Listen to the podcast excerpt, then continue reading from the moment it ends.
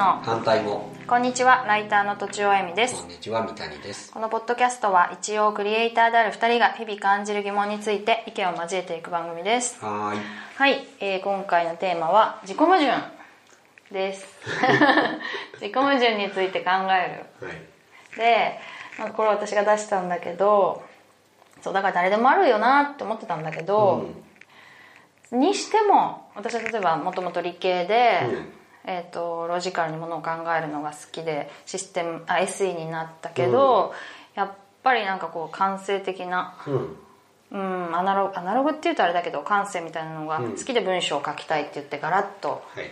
あの飛び降りたわけだね、でそういうとはいえやっぱりこうロジカルなものもものの考え方も好きだしみたいな矛盾を抱えててなんか両立できないし、うんこう体が引き裂かれるような感じ？うん。にずっと苦しんでいたんだけど、うん。そしたらコルクラボっていうね、まあ、社会人サークルっていう簡単に言うとそうなんだけど、社会人サークルでその FFS 診断っていうのをみんな受けさせてくれるわけ、うん。いくらかお金をコルクが負担してくれてるみたいなんだけど、それで5つぐらいの要素があって、5つぐらいっていうか5つの要素があって、それがこの人は強い弱いとか言ってやるんだけどね、うん。うん。それが、まあ、凝縮需要弁別拡散保全っていうのがあって、はいはい。まあそれぞれき急に聞いても分かんないと思うけどそれがみんな例えば需要性が高いっていうと、まあいろんな人を受け入れるはいはい。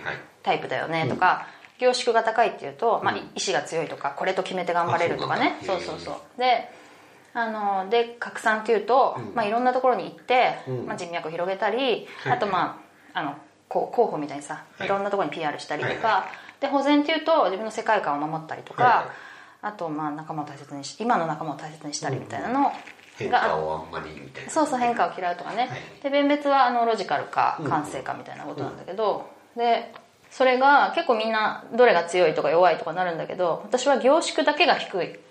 つまり何々するべきであるとか、はい。こうであるべき。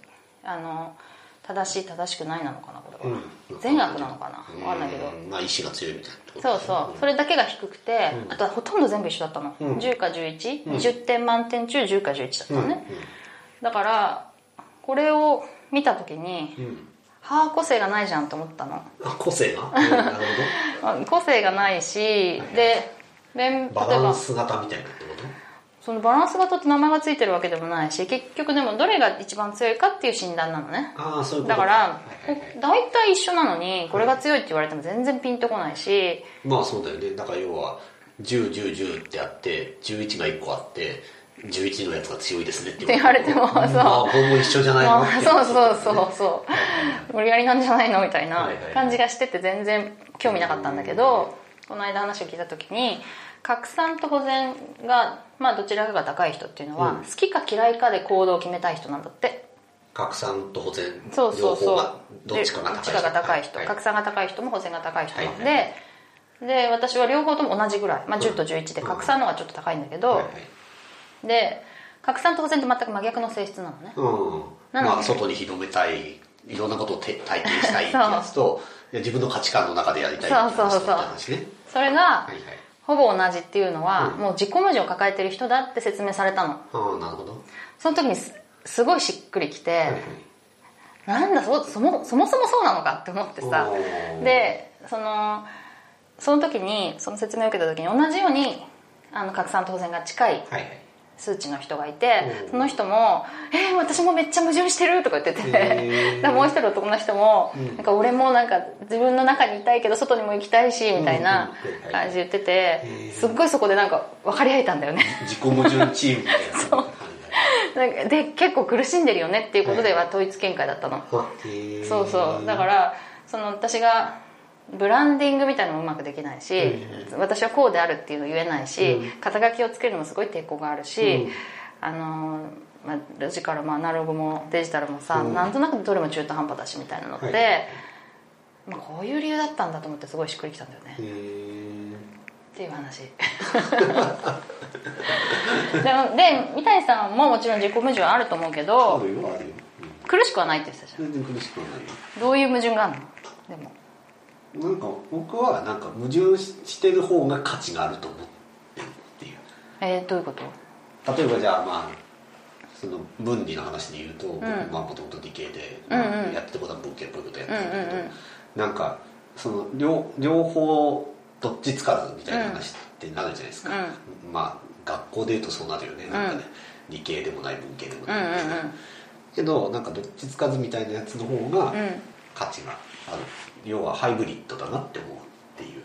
両方が理解できるっていう方うん。が得だなって思ってそこに立ってるから。かな矛盾してないじゃん。うまいことやってんでしょだって。何そのうまいことやってつまり砂糖と塩を合わせた大福みたいなことでしょ？甘みの中に塩塩気があるからこそ甘みを味わえるみたいなことでしょ？るすごいアバウトな比喩で対立る対立してるようでしてないってことでしょ。いやなんか対立生かし合っている。対立があった方が価値があるって思ってる。うん。うんどっちにもいいけないじゃないですか。その、まあ、論理的に判断する時もあるし、うん。でそのなんか感性的に判断する時もあるし、うんうんうん。それってまあその時その時で変わったりもするじゃないですか、うんうんうんうん。なんか論理的であり感性的であるってことはないよね絶対ね。難しい同時に発生しない同時はできないよねけどその行ったり来たりするっていうことがなんかできる方がいいなって。それ前から分かってた？えー、とそうしようと思って選択してきてるなるほどね。私そのさどっちかに決めなきゃいけないと思ってたの。ああなるほどね。それでね。でえっとそのタクラムの田川さんって人が、うん。えっと、その人はデ,、えーなんだデザインとうん。ええっとなんだっけエンジニアリング。はいはいで割と対立しがちじゃん、うんうんでそれを両方ともやる会社だから、はいはい。デザインとエンジニアリングを融合っていうとすごい違和感があったと。はいはい。だから融合じゃなくて振り子のように行き来するんだっていうのをうんいつも言っていて、はいはい。そのそれをもそういうそのキーワードをもらった時にうんすごい楽になったっていう覚えはあって、はい。だから三谷さんの考えと一緒だよね。振り子のようにうん。行き来すればいいんだって。僕が多分なんかそういうふうに思うようになったきっかけって、うん。まやっぱ文系と理系の時かな、うん。文系と理系に分けられるじゃないですか。高校？高校の時とかに、うん。けど僕英語好きだったんですね。うん。で理科も好きだったんですね。うん。数学嫌いだったんですね。へえ。そうすると、うん。カテゴライズされないっていうか、うん。なんかどっちにするみたいな感じになってうん、まあけどうん一番好きなのは理科かなみたいな感じで理系にな,、うん。なるわけなんですけど、けどあんまいないじゃないですか。その理系にいて英語が得意っうんていないから得なわけじゃないですか、うんうんうん。あそう。で理系で英語得意ってあんまいないから得だよって言われてそうなの。ああうんうん受験においても得だねって言われて、うんうんうん。そっちの方を選択してるんだけど、うんうんなんだろうだからそのその時になんかマイナスだって思わなかったのが結構大きいかもしれないね。なんか数学が苦手なのに理系であるっていうことがうなんかマイナスだ。スだって思わなかった。っへえていうのが私も原告が好きでなうん。数学が好きで、うん。まあ、理科も好きだったけうどん、それで理系に来たけど、うん。でもあんまりあんまりそこにメリットを感じなかったっていうかまあこ原告はもう論外と思ってたよね。ああなるほどね。黙っててもできるからみたいな、まあ日本語だしねみたいなまあみんな日本語なんだけどさ、うん。そう本好きだしねっていう。だからあんまりなかった。でなんかの時にそのあ、まあ、数学で一番とはなれないわけじゃないですかそもそもね、うん。で苦手だから、まあそうそうそう、ん。で理科で一番って言ってもまあまあもっとできる人もいるし、うん。みたいな。英語でできる人ももっとできるしってなると勝ちに行くと思ったら、うん。なんかそれぞれが平均点より上っうんていう風な戦略を取りたいなって思ったわけですよ。組み合わせるって話じゃなくて？あそうそうそうそう。組み合わせるんじゃなくて、うん。それぞれが要はまあ器用貧乏なんだけど、うん。えーそれぞれが平均点よりちょっと高いってなった瞬間にうん。価値になるなと思ってキャリアも積んできてるから。へえだからプログラマーとしてはなんかまあ平均よりちょっとできるぐらいだったし、うん。うんめちゃめちゃできる人他にいるわけです、けどなんかデザインが分かるプログラマーってそんないないじゃないですか、だから、まあ、ウェブのデザインもできてプログラミングもできるっていう話になると価値がうん。飛び出るわけです、うんだからその組み合わせでやってきてるから、まあ、組み合わせって話なのかなじゃあ。そうそうなんかデザインができて、まあ、プログラミングができてかつ営業もできるってことになると、うんうんうん。さらにあの、うんうんうん。オリジナリティが高まるわけじゃないですか、そんな感じ。わかる。すめす頭ですんごいわかるんだけどけどそダのその例えば理系でその、うん。なんだろうシステムとかそういうのにも興味があって、うん。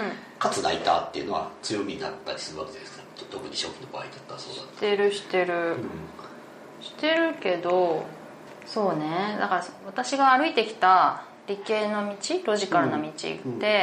別にシステムが好きだったわけじゃないんだよね。うん。うんだしデジタルガジェットが好きだったわけでもなくて、論理的な考え方は好きだけど、はい。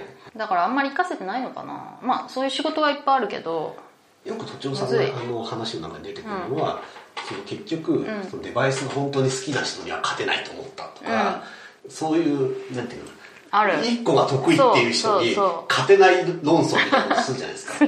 俺勝たなくていいと思ってるかそうだよね。らなんか間に立っていたら、うん。その要はそのわかる。一個に秀でてる人うんうんうん。たちと一緒に仕事すればいいわけで、うんうんうんうん。